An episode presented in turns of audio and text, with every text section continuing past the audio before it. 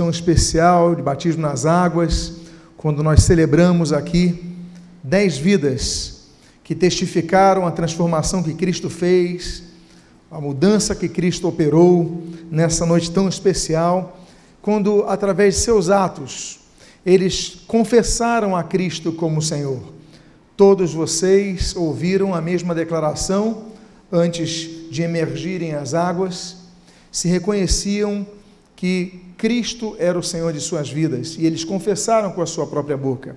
Eu convido então a que você abra o texto, o texto está em tela, Romanos, capítulo número 10, e a Bíblia diz no versículo número 9 ao 10: Se com a tua boca confessares Jesus como Senhor, e em teu coração creres que Deus o ressuscitou de entre os mortos, serás salvo. Porque com o coração se crê para a justiça, e com a boca se confessa a respeito da salvação. Podem tomar os seus assentos. Prometo que a mensagem será breve, afinal de contas, cada testemunho foi uma pregação, na é verdade? Cada testemunho apontou a Cristo, mas o batismo é uma confissão. Eu gostaria de falar sobre cinco tipos de confissões nesta noite. Nós abrimos com esse texto falando da importância da confissão verbalizada. O texto diz que nós devemos crer em nosso coração que Deus ressuscitou dentre os mortos, mas nós devemos confessar a Jesus, nós devemos declarar com a nossa própria boca a respeito desta salvação. Então, um dia eles decidiram por seguir a Cristo, um dia decidiram caminhar pelo caminho estreito, negando a muitas coisas que antes faziam para trilhar essa nova vida. E aí então nós vamos falar desses, dessas cinco confissões. E o que é uma confissão? Diz o texto de Mateus, capítulo 3, esse o início do evangelho, diz assim: Naqueles dias apareceu João Batista pregando no deserto da Judéia e dizia: Arrependei-vos, porque está próximo o reino dos céus. Então saíam a ter com ele Jerusalém, toda a Judéia e toda a circunvizinhança do Jordão, e eram por ele batizados no Jordão, confessando os seus pecados. Vendo ele, porém, que muitos fariseus e saduceus vinham ao batismo, disse-lhes: Raça de víboras, quem vos induziu a fugir da ira vindoura? Produzi, pois, frutos dignos de arrependimento. Vocês podem ver a palavra confessando. Quando nós falamos de confessar, o que é confessar? Confessar não é uma mera declaração, é uma conjunção, como nós vimos ali no texto de Romanos, capítulo 10, versículos 9 e 10. Mas o texto grego que você pode estar vendo aqui é exomologel. São três palavras que estão aqui é, unidas. Então nós temos assim essa exo, que é uma preposição primária de origem, ou seja, de dentro de. Aqui nós temos homo, homologel, né? Homo, de homo é igual, semelhante. E logel vem do verbo lego, que significa falar. Ou seja, a palavra traduzida no português como confessar é a junção de três palavras gregas que significa falar igual ao que está dentro. Ou seja, uma declaração que nada mais é do que a verbalização de um fato existente no interior da pessoa. Essa é a verdadeira confissão bíblica. Não é apenas uma declaração mágica, não é apenas uma declaração verbalizada, mas é uma declaração verbalizada daquilo que há dentro da pessoa a pessoa tem que confessar aquilo que está no seu coração. E a Bíblia diz ali também, mas olha, mas então basta eu confessar? Bom, esse é um tipo de confissão que tem que ser, é um sentimento interno, verbalizado, mas que é traduzido através dos fatos externos, é traduzido através dos atos das pessoas. Diz a Bíblia nesse texto que chegaram para Jesus, fariseus e saduceus, para o batismo, e ele falou: Não vou batizar vocês. João Batista ele nega o batismo. Ele diz: Não, não vou batizar porque não é apenas um ato é, litúrgico, não é um ato é, cerimonial. João Batista ele dizia o seguinte: Olha, produzir raça de víboras. Quem vos induziu a fugir da ira vindoura? Ele fala assim: Produzir, pois, frutos dignos de arrependimento. Antes de serem batizados, vocês têm que demonstrar frutos desse arrependimento.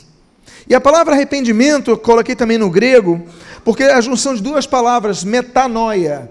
Metá é a mudança, transformação, ou também após algo. E noia vem de neo, é, noeio, né? É pensamento, ou seja, um pensamento modificado. Quando nós seguimos a Cristo, nós não seguimos uma religião. Quando nós seguimos a Cristo, nós não seguimos um código que nos apresentam. Quando nós seguimos a Cristo, nós tomamos uma decisão. Olha, eu vou ter a mente de Cristo, eu vou, eu vou ter a mentalidade voltada à vontade de Deus, eu vou fazer a vontade de Deus. Amados irmãos, ele falou: vocês têm que produzir frutos que demonstrem que vocês mudaram a mente, é o metanoia, que vocês mudaram a mentalidade. E mudar a mentalidade para com o quê? Mudar a mentalidade para com o pecado, mudar a mentalidade para tudo aquilo que nós fazemos ou fazíamos que desagradava a Deus. E o João Batista, João Batista, ele dizia: olha, vocês têm que demonstrar isso. Não adianta vocês continuarem fornicando e estão na igreja. Não adianta vocês estarem roubando e estar na igreja. Não adianta vocês estarem adulterando e estar na igreja. Vocês têm que demonstrar que de fato mudaram de vida. Nós vivemos um período que os institutos de pesquisa, como Ibope, Datafolha e outros, eles têm aferido do quantitativo da população brasileira um crescimento percentual dos evangélicos numa escala muito intensa. Já somos cerca de 30% da população. Mas ao mesmo tempo que nós vemos esse percentual aumentando, nós nem sempre vemos isso referendado pelos atos das pessoas. Nós vemos várias vezes jogadores de futebol, artistas, declarando amor por Jesus, colocando camisa 100% de Jesus, mas os seus atos demonstram uma vida errada. Os seus atos demonstram uma vida que não tem transformação, não tem mudança de mentalidade. Continuam com uma mentalidade completamente errada. Continuam com uma mentalidade totalmente é, é, é errônea quanto à vontade de Deus. Eles não têm consciência do que é pecado. Eles seguem tendo a mesma vida, apenas vão nos cultos. Eles seguem adulterando, seguem fornicando, seguem roubando, seguem fazendo todas as coisas erradas que, é, que afastam de Deus, mas estão nas igrejas cantando os corinhos e se declaram evangélicos. E aí você vai somando isso no percentual e você vai vendo a igreja não tem crescido como os números apontam. Por quê? Porque nós não vivemos para declarar que somos evangélicos pelas nossas palavras, mas nós vivemos para é, é, iluminar a população com a luz de Cristo. A Bíblia diz que nós somos luz do mundo. A Bíblia diz que nós somos sal da terra. A grande questão é essa: temos sido luz do mundo? Temos iluminado o mundo? Temos sido diferenciais nesse mundo? A confissão que eles fizeram, como nós colocamos no texto ali, exomologuel, ela deve ser realmente aquilo que atesta a mudança no coração, a mudança de mentalidade. Porque religião tem muitas. Não adianta você ficar aqui na igreja, todos os cultos, se você não mudar na sua vida. Deus, ele existe não para você ter uma religião, mas para você mudar a sua vida. Jesus, ele veio para transformar a sua vida, porque ele pode fazer isso. Eu não posso transformar a sua vida. Eu não posso mudar a sua vida no seu interior, mas Jesus pode. Esse Jesus que mudou a eles, mudará também a sua vida. Eu quero falar de cinco confissões. E a primeira, o primeiro tipo de confissão é a confissão que nós vemos em Faraó. A Bíblia diz no livro de Êxodo, como você está lendo em tela, no capítulo número 10, no versículo 16, o seguinte: Então se apressou Faraó em chamar Moisés e Arão e lhes disse: Pequei contra o Senhor vosso Deus e contra vós outros. Olha a confissão de Faraó. Pequei contra o Senhor vosso Deus e contra vós outros. Agora, pois, peço-vos que me perdoeis o pecado esta vez e ainda que oreis ao Senhor, vosso Deus, que tire de mim esta morte. É uma confissão muito interessante, Faraó. Depois da oitava praga no Egito, das dez que Deus fez sobrevir sobre a terra do Egito, depois da oitava praga, a de gafanhotos, ele fala: Olha, pequei contra o Senhor. É uma confissão de pecados. Ele falou: Olha, não somente isso, ele falou: Eu pequei contra vocês. Ele teve consciência que agiu de maneira errada contra Deus, esse politeísta agiu contra Deus e contra o povo hebreu. E ele falou: Peço que me perdoeis e ainda oreis ao Senhor. Virou crente. Faraó virou crente da noite para o dia, por quê?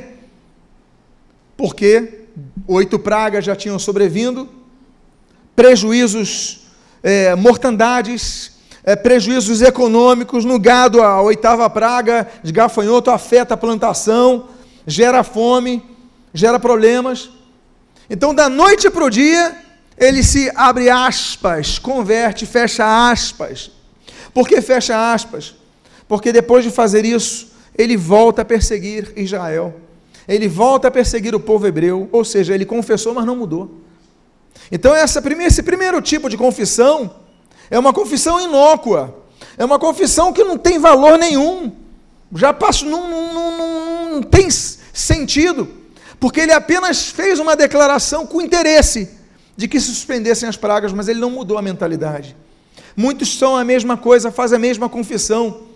Eles estão diante de um problema, estão diante de uma enfermidade na família, estão diante de um desemprego, estão diante de uma situação difícil, então eles acodem a Deus, eles vão na igreja, eles pedem oração. Aí, quando aquela situação estabiliza um pouco, dão as costas para Deus, voltam a perseguir a Deus, voltam a fazer tudo o que faziam. Por quê?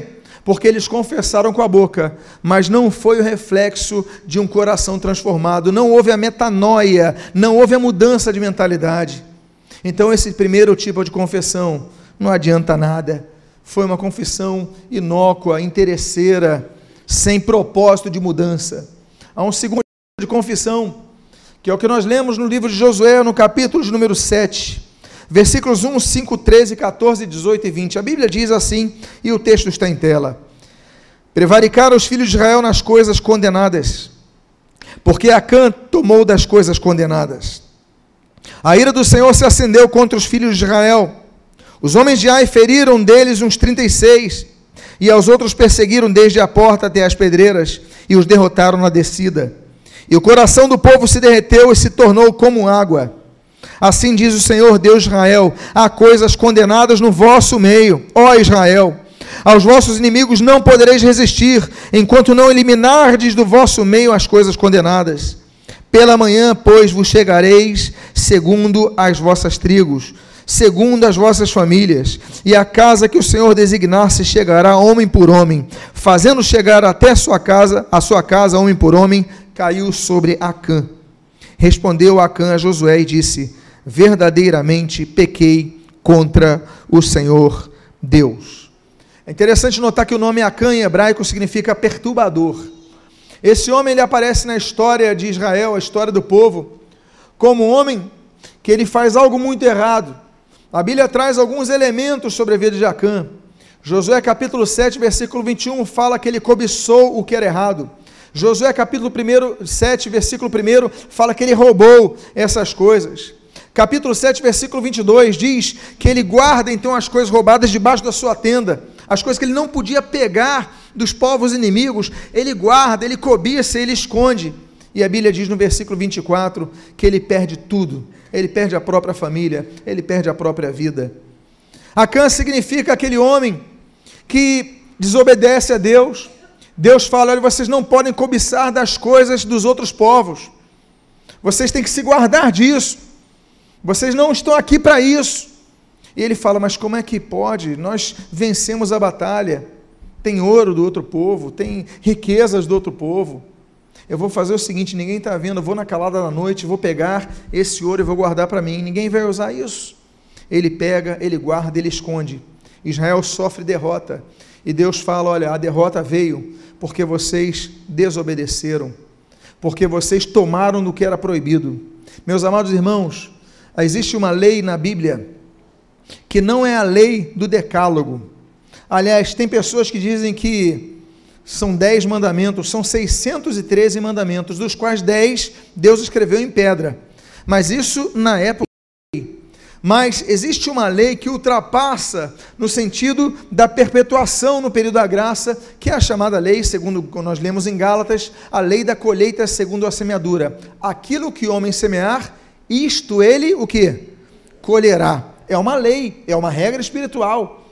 Deus falou: vocês não podem tocar nas coisas dos povos estranhos, não podem guardar isso para si. E ele pegou, guardou e ocultou.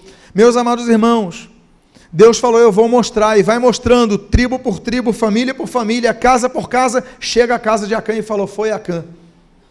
Quando Acã então é pego, apresentam: olha, foi você, Acã. E aí foram ver na tenda, o produto do roubo estava lá embaixo. Aí Acã fala o que falou: olha, verdadeiramente pequei contra o Senhor. É um segundo tipo de confissão. Ele só confessou porque foi pego. Se não fosse descoberto, ele não teria confessado. Ele confessou? Confessou. Ele falou, pequei, verda... ele falou, verdadeiramente pequei contra o Senhor. Mas isso não foi suficiente, porque era tarde demais. Ele confessou porque foi descoberto. Não é essa confissão que Deus quer de você, não.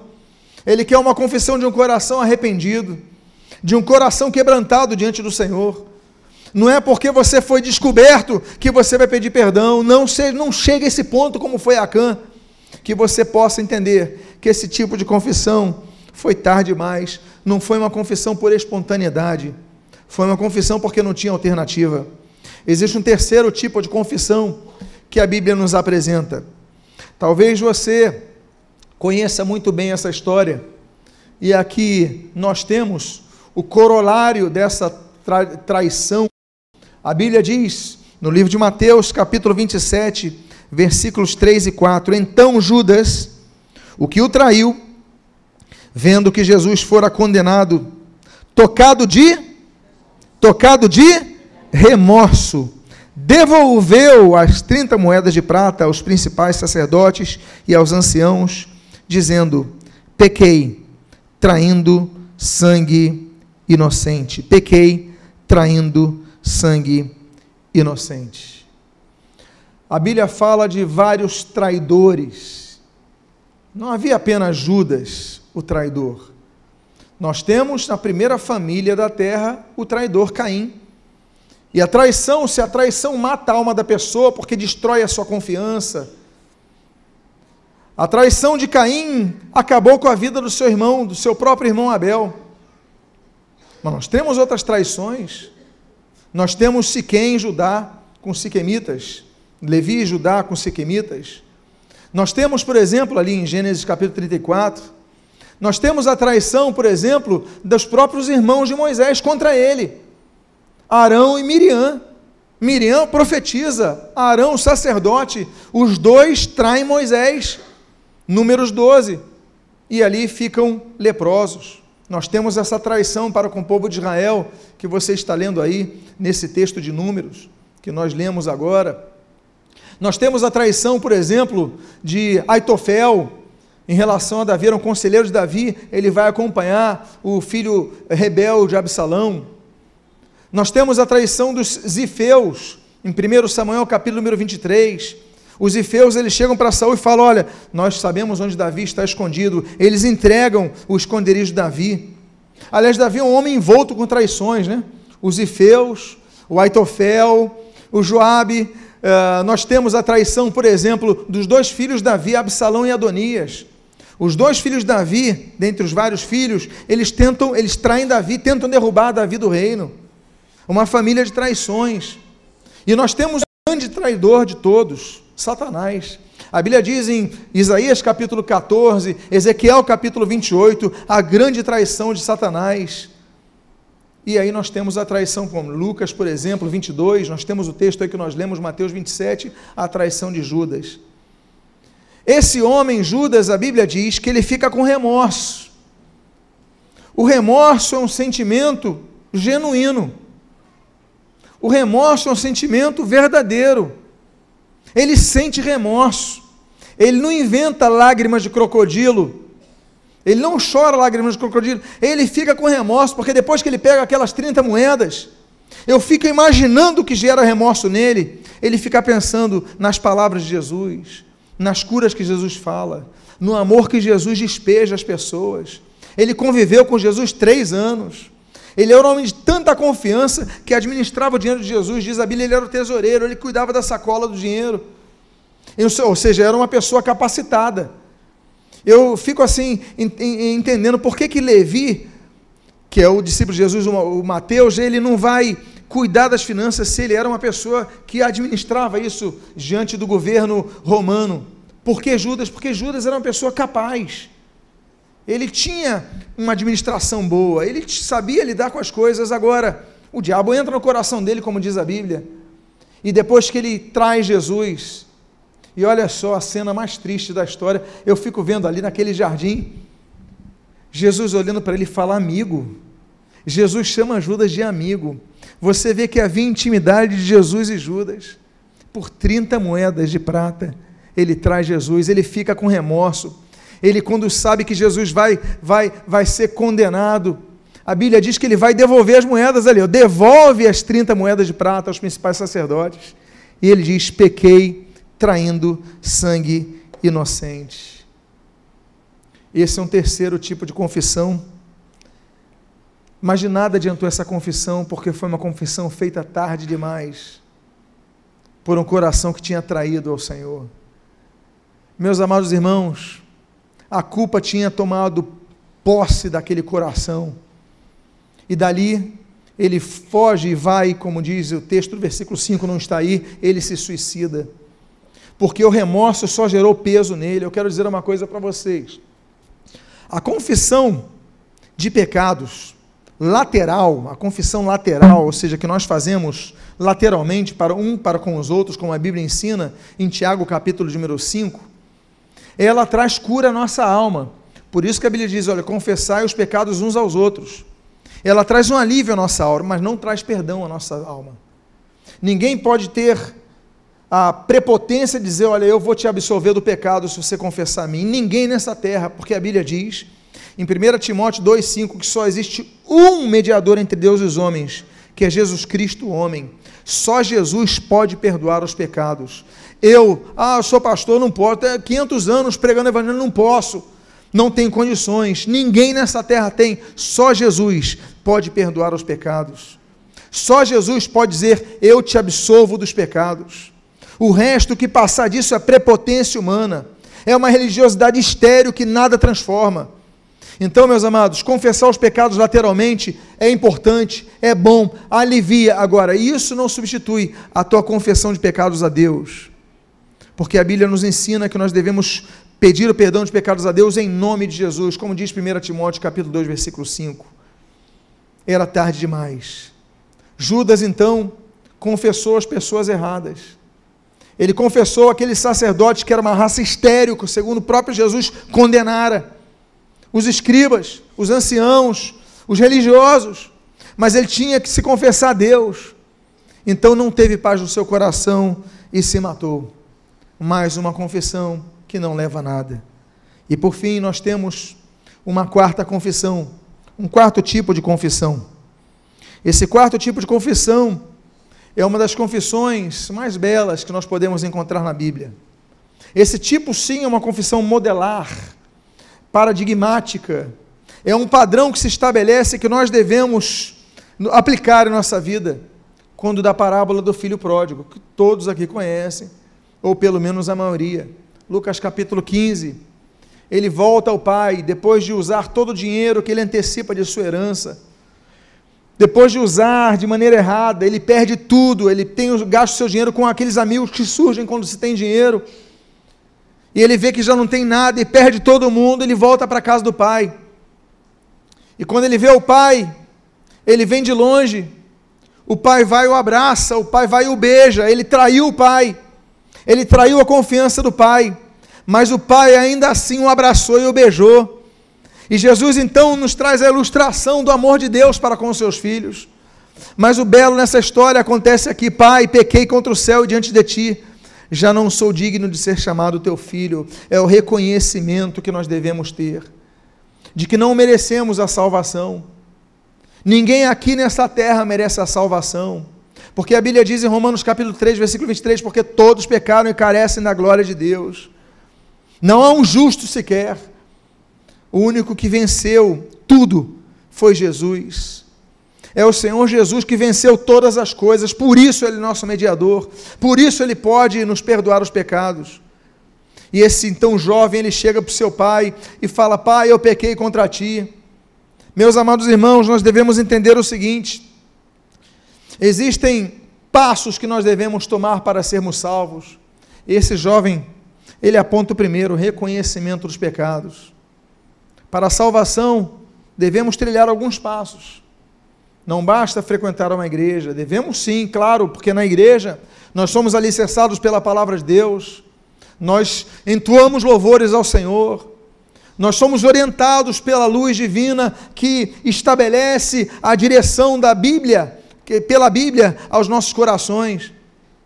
Mas olha, o primeiro passo que nós devemos ter para obter a salvação é esse: reconhecimento do pecado. Davi, ele escreve no Salmo de número 51, ele diz assim: Olha, pois eu conheço as minhas transgressões e os meus pecados estão sempre diante de mim. Primeiro passo é o reconhecimento do pecado. O segundo passo é aquele que nós lemos em Atos capítulo 3, versículo 19. É o arrependimento. O apóstolo Pedro diz: Olha, arrependei-vos, pois, e convertei-vos, para que sejam cancelados os vossos pecados. Para que o pecado seja cancelado, nós devemos nos arrepender. E para me arrepender, eu tenho que reconhecer que eu pequei. Aí depois disso, meus amados, tenha fé exclusiva em Jesus Cristo, como nós lemos ali em Atos capítulo número 16, versículo 31, crê no Senhor Jesus e serás salvo tu e tua casa. E o outro passo é a confissão dos pecados a Deus. Aquele texto, por exemplo, de 1 João capítulo 1, versículo 9, se, pois, confessarmos nossos pecados, Ele é fiel e justo para nos perdoar os pecados e nos purificar de toda injustiça. Temos que confessar nossos pecados a Deus, temos que depositar nossa fé exclusiva em Jesus Cristo. Meus amados, a nossa fé não é depositada em nenhum santo, nenhum santo vivo, nenhum santo morto, é depositado exclusivamente no único que é Salvador, Jesus Cristo, Senhor. O apóstolo Paulo, ele fala claramente com a companhia de, de, de Silas, naquela prisão, aquele carcereiro de Filipos, crê no Senhor Jesus e serás salvo, tu e tua casa. Não é creia em mim, não é creia na minha igreja, não é creia na minha religião, é creia em Jesus e serás salvo tu e tua casa. E a Bíblia diz que aquele homem é transformado por Deus. E aquele homem que era o carcereiro, que acorrentava as pessoas, que punia as pessoas. Diz a Bíblia que logo ele servia a mesa aos apóstolos, porque, lembram vocês, a metanoia, a mudança de pensamento, a mudança de, de, de mentalidade, é essa mudança que Deus quer. Aí, meus amados, eu falei para vocês, olha, mas, enfim, a quarta confissão que nós lemos na Bíblia. Mas o título da mensagem não é cinco confissões, não está faltando uma. Então nós temos o último tipo de confissão. Mas esse último tipo de confissão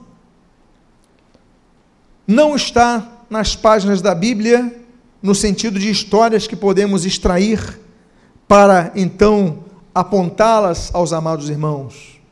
Mas essa, esse quinto tipo de confissão está nessas poltronas. Esse tipo de quinto tipo de confissão está em nossas ações é a decisão que nós devemos tomar. Diz a Bíblia em Filipenses capítulo 2, versículo 10: Pelo que Deus também o exaltou sobremaneira, e lhe deu o nome que está acima de todo nome, para o que ao nome de Jesus se dobre todo o joelho, nos céus, na terra e debaixo da terra, e toda língua confesse que Jesus Cristo é o Senhor, para a glória de Deus o Pai. Esse texto diz que um dia todos vão confessar a Cristo de joelhos. Diz a Bíblia: no céu, na terra e debaixo da terra. Os anjos vão se ajoelhar para reconhecer que Cristo é o Senhor. Os humanos vão se ajoelhar para reconhecer que só Jesus Cristo é o Senhor. Os demônios vão se ajoelhar para reconhecerem que só Jesus Cristo é o Senhor todos um dia vão reconhecer e confessar: Jesus Cristo é o Senhor. Por isso eu quero te incentivar a você que ainda não reconheceu como Senhor, que você o faça nesta noite, que você possa dizer, antes do juízo final, antes do julgamento final, que você possa hoje dizer: Jesus Cristo é o Senhor, é o único Senhor, é o exclusivo Senhor, é o único Senhor sobre toda a terra. Jesus Cristo é o Senhor, porque toda língua vai confessar, diz a Bíblia, a palavra de Deus no texto que nós lemos, que para a glória de Deus. Agora, o passo é aquele é o que nós lemos ali em Provérbios, capítulo 28, versículo 13. O que encobre as suas transgressões jamais prosperará, mas o que as confessa e deixa alcançará misericórdia. Voltamos ao texto de confessar. Só que você vê uma, uma, uma, uma ação contínua à confissão. Diz a Bíblia, o que a confessa, confessa o que? As transgressões. O que as confessa e que mais? Deixa. Não adianta você dizer: Olha, eu reconheço a Jesus e continua na sua vida errada. Eu reconheço a Jesus e continua roubando. Eu é, reconheço a Jesus e continua adulterando. Eu reconheço a Jesus e continua fazendo coisas completamente erradas. Não adianta. Porque nós devemos confessar e o que? Deixar as nossas transgressões. A confissão é um ato internalizado e verbalizado. Mas se não ser continuado pelas nossas ações, será apenas um momento emocional, como o de Judas.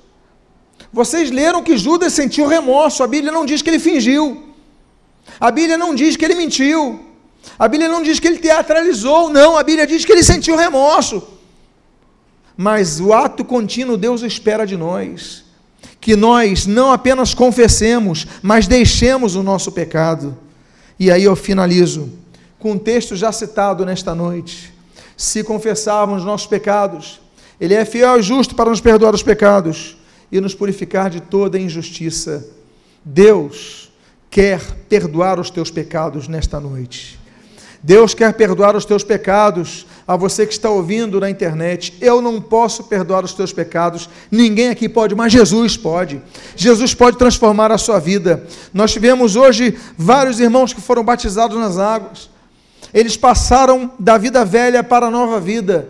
Eles passaram de uma vida distante dos caminhos do Senhor para uma vida que dizem: Olha, Senhor, eu quero seguir a tua vontade. É a metanoia, a mudança de, de entendimento. É o arrependimento que Deus espera de nós. Arrependimento este que, quando o Espírito Santo entra no teu coração, te dá forças para vencer. Então eu quero convidar, a, por favor, que todos se coloquem de pé. Eu quero fazer uma oração pela sua vida. Eu quero orar por você nesta noite. Eu quero dizer que nessa noite você possa confessar a Jesus como único Senhor e Salvador da sua vida. Eu quero convidar agora que todos, por favor, fechem seus olhos e fazer um desafio a você. Você que veio nesta noite aqui, que gostaria de dizer, Senhor, eu ouvi a pregação da tua palavra. Eu ouvi a tua palavra sendo pregada. Pode acender as luzes, por favor. Eu ouvi a tua palavra sendo pregada. E eu quero nesta noite entregar a minha vida a Ti. Eu quero entregar a minha vida a Ti. Eu me arrependo dos meus pecados. Eu quero dizer que eu reconheço que sou pecador. Eu preciso do Teu perdão. E eu quero entregar a minha vida a Ti, os meus caminhos a Ti. Hoje, essas vidas se batizaram e declararam que começaram a seguir o caminho de Cristo. E eu quero incentivar a você a fazê-lo nesse momento. Alguém aqui que quer entregar a sua vida ao Senhor Jesus nesta noite? Se houver alguém que quer decidir-se por Cristo, reconhecer a Cristo como seu Senhor, único e Salvador, levante sua mão agora. Levante sua mão nesse momento. Deus abençoe aquela jovem à minha esquerda. Pode baixar seu braço. Há uma segunda vida que quer entregar a sua vida ao Senhor Jesus. Deus abençoe essa jovem à minha direita. Pode abaixar seu braço. Há uma terceira vida que quer entregar a sua vida ao Senhor Jesus. Jesus, Deus abençoe esse jovem. Deus abençoe aquele Senhor. Deus abençoe aquela moça. Pode abaixar os seus braços. Há uma sexta vida para Jesus nessa noite. Vamos continuar orando, porque eu sei que Deus trouxe você nesta noite aqui para mudar a sua vida. Deus pode mudar a sua vida. Deus pode transformar o seu coração, como transformou desses irmãos que foram batizados.